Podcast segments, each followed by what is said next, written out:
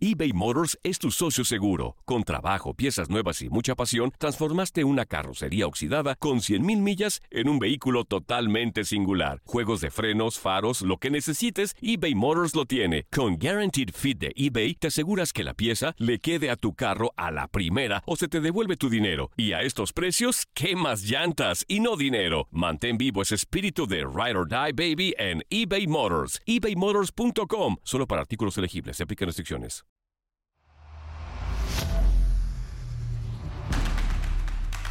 Algunos le llaman intuición, ingenio, ocurrencia, viveza, chispa, colmillo, pasión, entrega o simplemente corazón.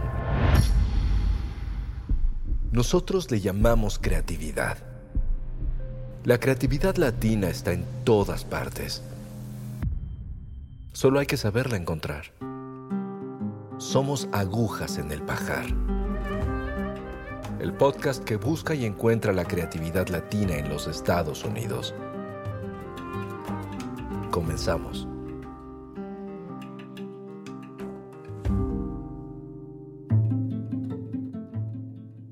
Después de vivir durante varios años en México, República Dominicana y Venezuela, me mudé a Nueva York en los noventas. Alguien me había dicho con razón que Nueva York no tiene término medio, lo amas o lo odias, pero jamás te va a ser indiferente. Yo me enamoré de Nueva York. Hace poco descubrí una cuenta en Instagram que se llama Nueva Yorkinos, con K, Nueva Yorkinos. Véanla, la verdad que es formidable. Funciona como un archivo que mantiene viva la memoria de generaciones y generaciones de latinos que han hecho su vida ahí en Nueva York. La gente manda fotos, pero cada foto es increíble, cada foto cuenta una parte de la historia de la ciudad desde la perspectiva de la vida cotidiana de nuestra comunidad. Vemos gente haciendo fiestas, bailando en las calles en los años 60, 70, haciendo eh, barbecue, en el highway, jugando con la nieve, es la historia de Nueva York vista a través de los ojos de estas fotografías anónimas maravillosas. Nueva Yorkinos es un proyecto de Yali Brown Cepeda. Yali es archivista, activista, storyteller, directora de documentales, productora de películas, productora de series de televisión, pero ante todo Yali es nueva yorkina. Yali, nunca entendí por qué tanto dominicano y tanto puertorriqueño que vienen del sol, ¿cómo es posible que se que puedan vivir en esa nieve?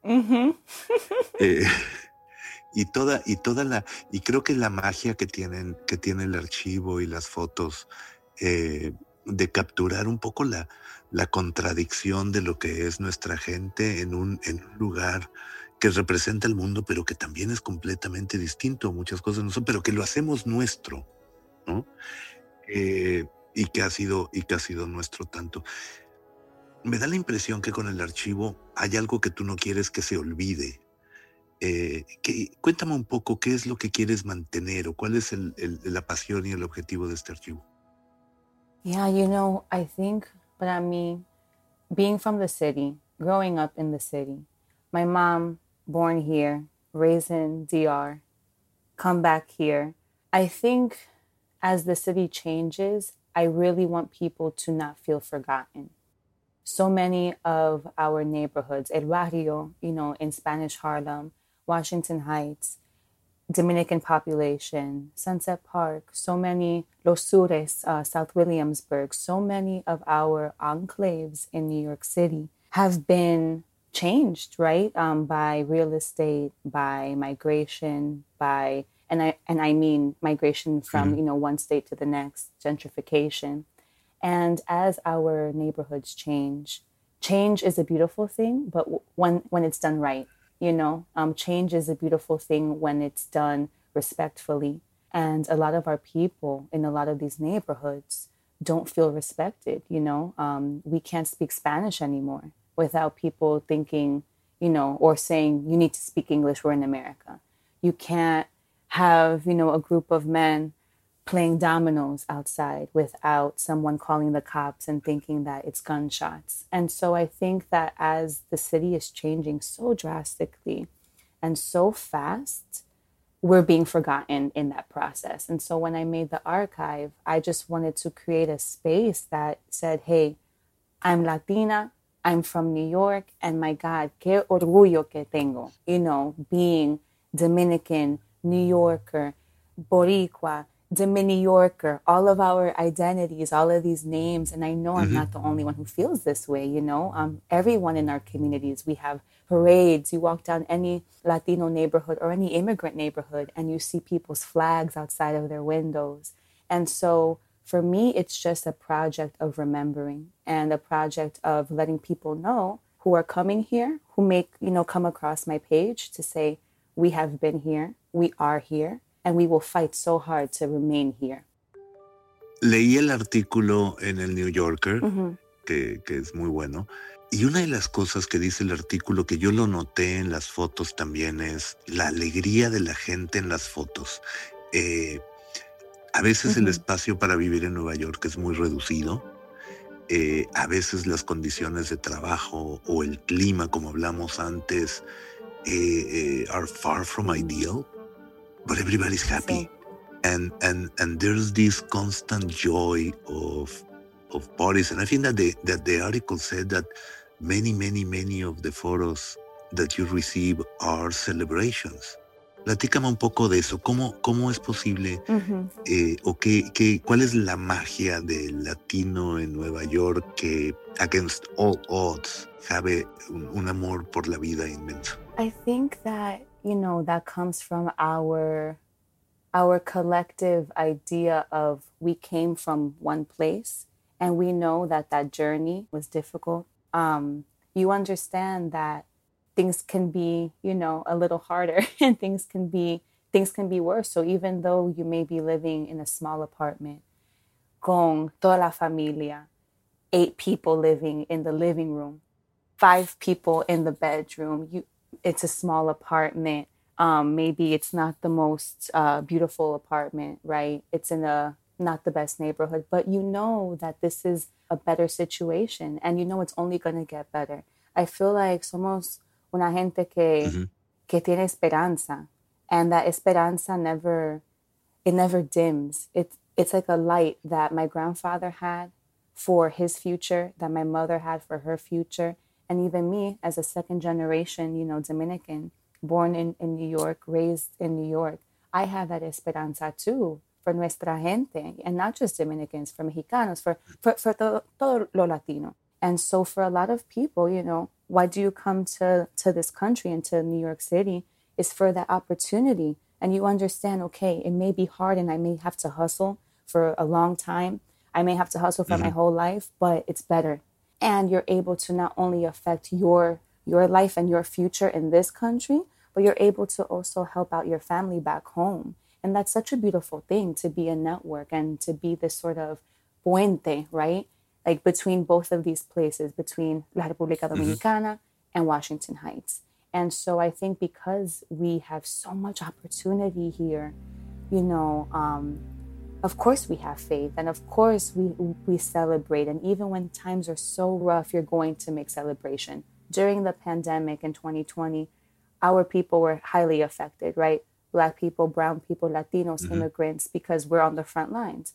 And that didn't stop people from celebrating. Even in destitution even having to wait on on lines for food people still organized and people still found time to come together and celebrate life we are a people of celebration. And I think that that celebration and that esperanza go hand in hand. And it's, and, and it contributes to, to how we are. And I think that's why, you know, it's just so, um, we're such a special community here because against all odds, we will always find a way to make it possible, whatever it maybe. ¿Cómo reaccionó la gente que te empezó a mandar fotos? Supongo que cuando mandaban fotos también te escribían alguna nota o te explicaban eh, qué era la foto.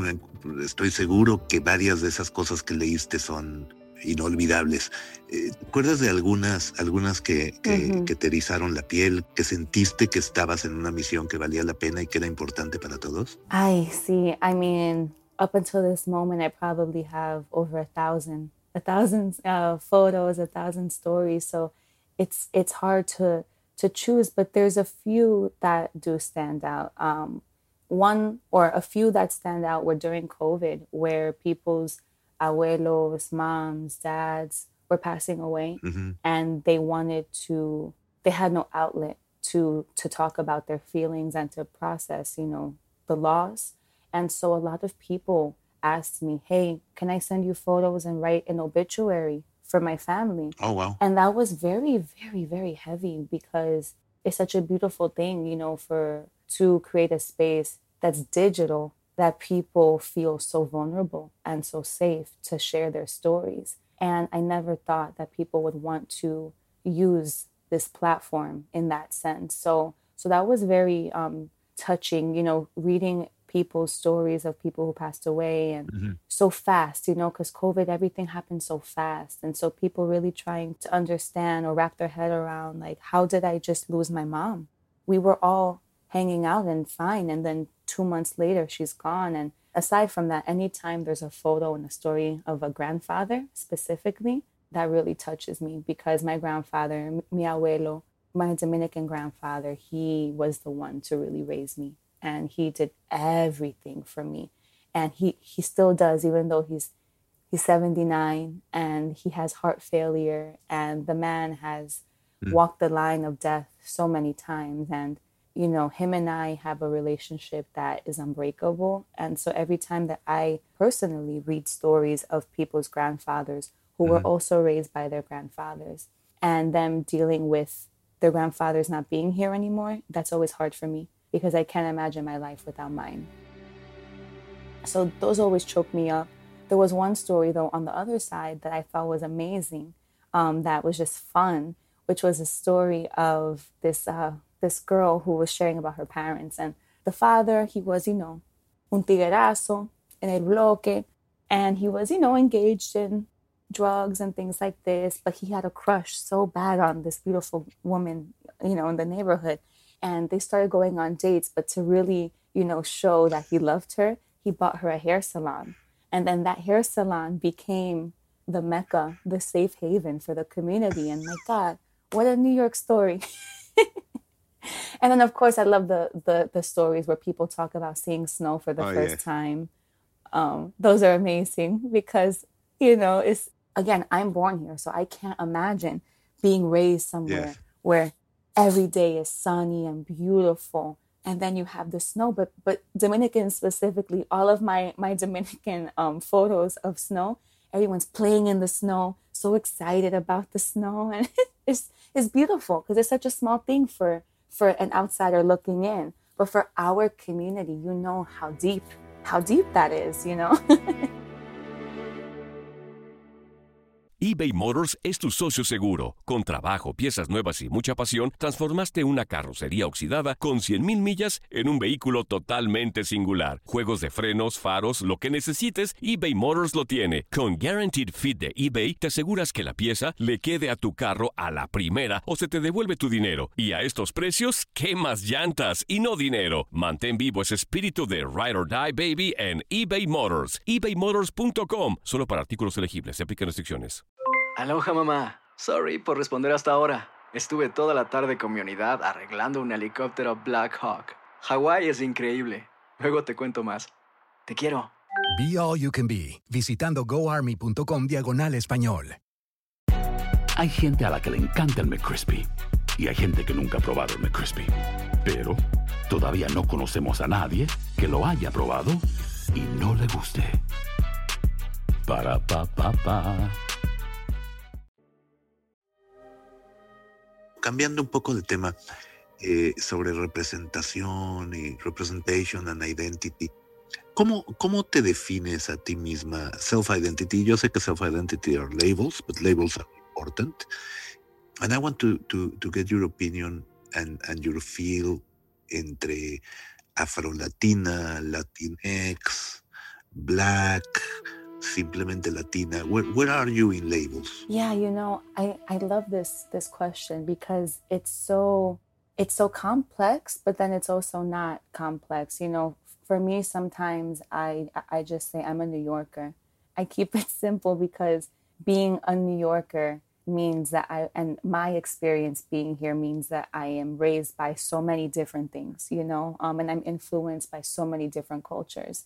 I identify as a Latina, as an Afro Latina, you know. Um, I personally, I don't use Latinx for myself because of many reasons, you know. I, like many, like many second generation Latinos in this country, I wasn't raised speaking Spanish. And so my mm-hmm. journey with Spanish was I always understood it, but because my mom spoke English, I didn't have to speak it at home. I spoke it with my grandfather. But now, um, with my partner, his family's Colombian and they speak Spanish. So I've been, you know, repracticing Spanish. Mm-hmm. And I feel like as I'm learning, it's a little bit hard to use a word that a lot of people don't use. And then for myself, I identify so strongly with, with my womanhood and with what it means to be a Latina, like what it means to, to come from un linaje de Latinas. You know, when I think about being Dominican, I think of being Latina connects me nationally to Las Hermanas Mirabal. It connects me to my bisabuela, who was also an activista who also worked in the movimiento. It connects me to Anacaona. It connects me to the long line of women mm-hmm. who have survived. And so for me, it's you know it's honestly been a source of contention here and there when people you know say why don't you use the word for yourself but i think identity is so personal right um, if if you feel that you are latinx then that's a beautiful thing. But for me i'm a latina woman. And then i also use black of course for two reasons. My father we didn't grow up together much, but my father's black. He's he's black and indigenous, and my grandmother on his side, she was so and is still so um, informative of how you know I grew up knowing about my my history as an Afro Indigenous woman from this country because all of her family, all of my dad's mm-hmm. family, you know that that's its own experience being black in the U.S. But not growing up in in that environment and growing up in Washington Heights, going to school in, in El Barrio, you know, uh, with Puerto Ricans, mm-hmm. I have my experience is is much more Afro Latino, you know. And so when I navigate, you know, there's certain like cultural markers that I may not understand when it comes to African American culture, but I understand when it comes to Black culture because whether you're Black in the United States or you're Black in France, or you are black in Brazil, you are still a you know a black person. So for me, it's important because I I go through life as a black woman. People um, certain privileges that may be afforded to folks who are you know of lighter complexion, or or even my mother because my mother is lighter than I am. Um, I don't have that privilege, and my blackness and identifying as an Afro Latina, as a Black Latina, um, connects me to to not just the histories of Latinidad in the Caribbean, but specifically to a history of esclavitud, of you know um, oppression, but more importantly of perseverance and of willpower. You know, when I think of my identity as a Black Latina woman, I'm like, wow, everyone inside of me, all of my ancestors are just so strong, you know, and and and it's very profound. But being Black um, you know, it's such a diasporic experience. You can find so many commonalities between a Black Panamanian, a Black Cuban, a Black Dominican, um, and, you know, a Black American. Um, but we have obviously things that are different depending on our country's um, experiences with colonialism and so on and so forth. But, you know, I feel it's important to to use the word black in front of Latina or Afro Latina because a lot of times as Latinos, we like to, you know, just say, oh, we're Latino, and we forget. No, but there's indigenous Latino experiences, and that's different than white Latino experiences, and that's different than black Latino experiences, and mixed Latino experiences. And it's not that it's better or worse, but we have to talk about these things so that we can understand where people are coming from. ¿Qué piensas de Hispanic Heritage Month en septiembre o de Black History Month en febrero? Estas celebraciones de un mes eh, cuando el resto del año se podría decir que no estamos de moda. ¿Qué, qué piensas de eso? It's always a joke, right? That indigenous people have November, Latinos have September, October, black people have February, and white people have everything else. You know, I think I think that um that like White History Month is every other month. I find it to be you know important, obviously, because um, people need to learn histories.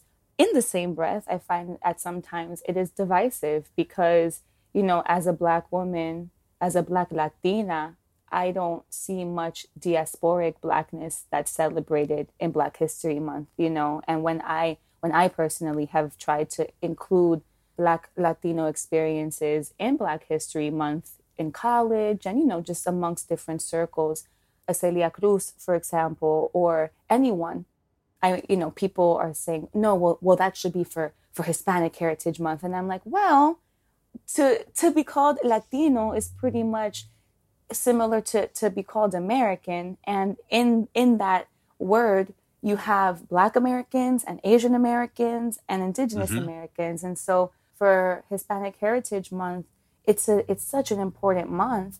But there's also issues of inclusion that happen in in that month. I'm happy to see that this month, at least, um, there have been really cool efforts with Afro Latinas and Afro Latinos to, you know, talk about experiences as Black and Latino or as Black and being immigrant.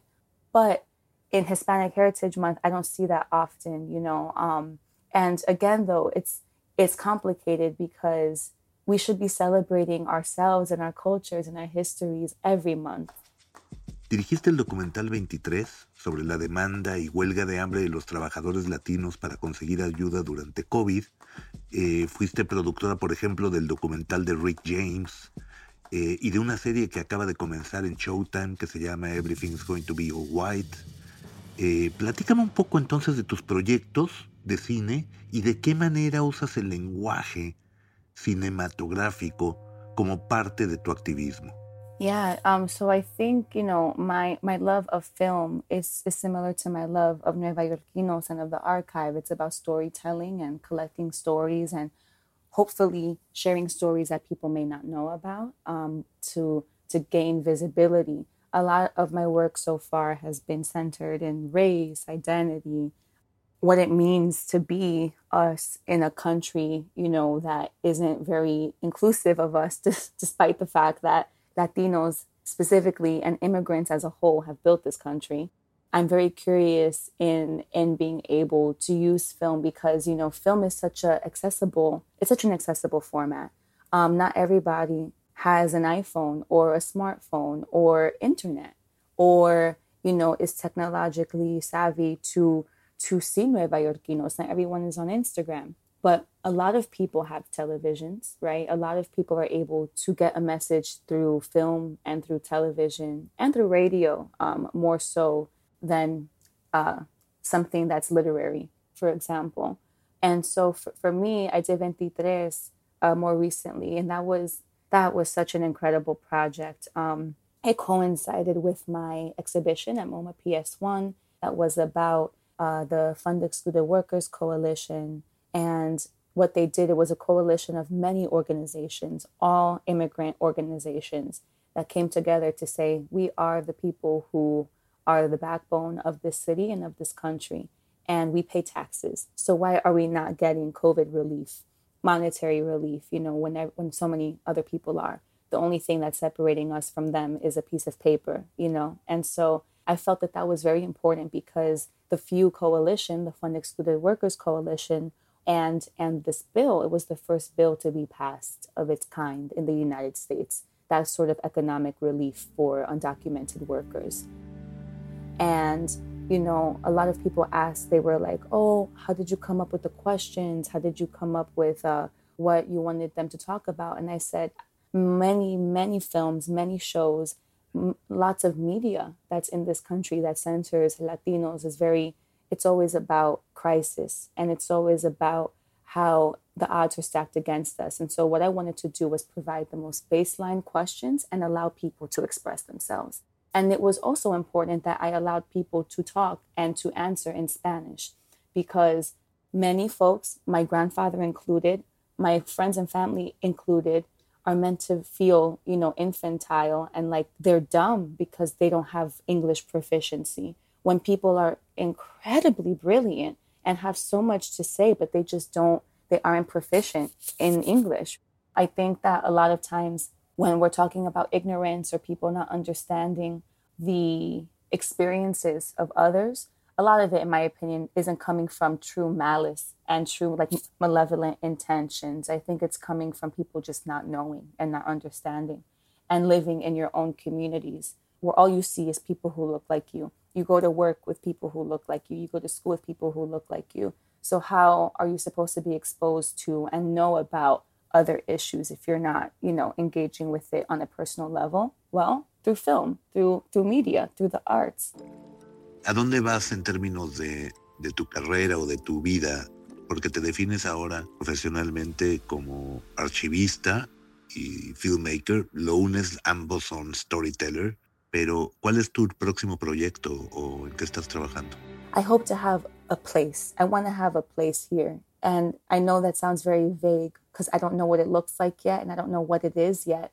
But I want to have a place where film, archiving, storytelling, fun, love, laughter, celebration can all come together. Where kids can learn uh, bomba y plena, where kids can, you know, learn how uh, learn Nahuatl. Like I want people to, like I want to provide that space. So we'll see what happens, and and you know, continue telling stories. Um, at one point, I would like to transition from documentary to you know narrative and and start to explore that kind of storytelling. Um, and so, with that in mind, all of the stories that I receive in Nueva Yorkinos and that I'm documenting for for documentaries, I'm using those in the back of my head, you know, for character development and you know things like that. Muy bien, y ese lugar que vas a crear, I, I really want to go. Ay, gracias.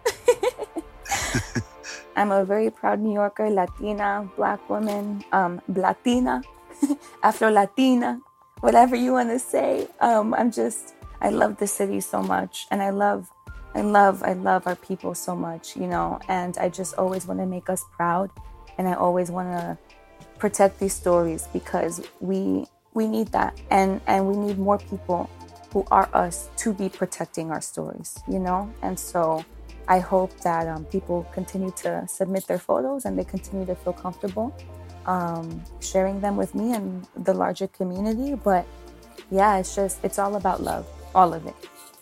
I will send photos. Thank you.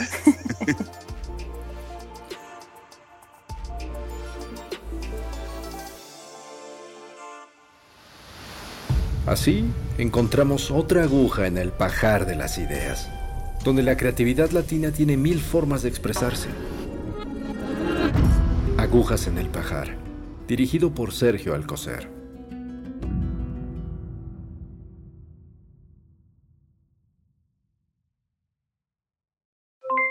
Aloha mamá, ¿dónde andas? Seguro de compras. Tengo mucho que contarte. Hawái es increíble. He estado de un lado a otro con mi unidad. Todos son súper talentosos. Ya reparamos otro helicóptero Blackhawk y oficialmente formamos nuestro equipo de fútbol. Para la próxima te cuento cómo voy con el surf y me cuentas qué te pareció el podcast que te compartí, ¿ok? Te quiero mucho. Be All You Can Be, visitando goarmy.com diagonal español.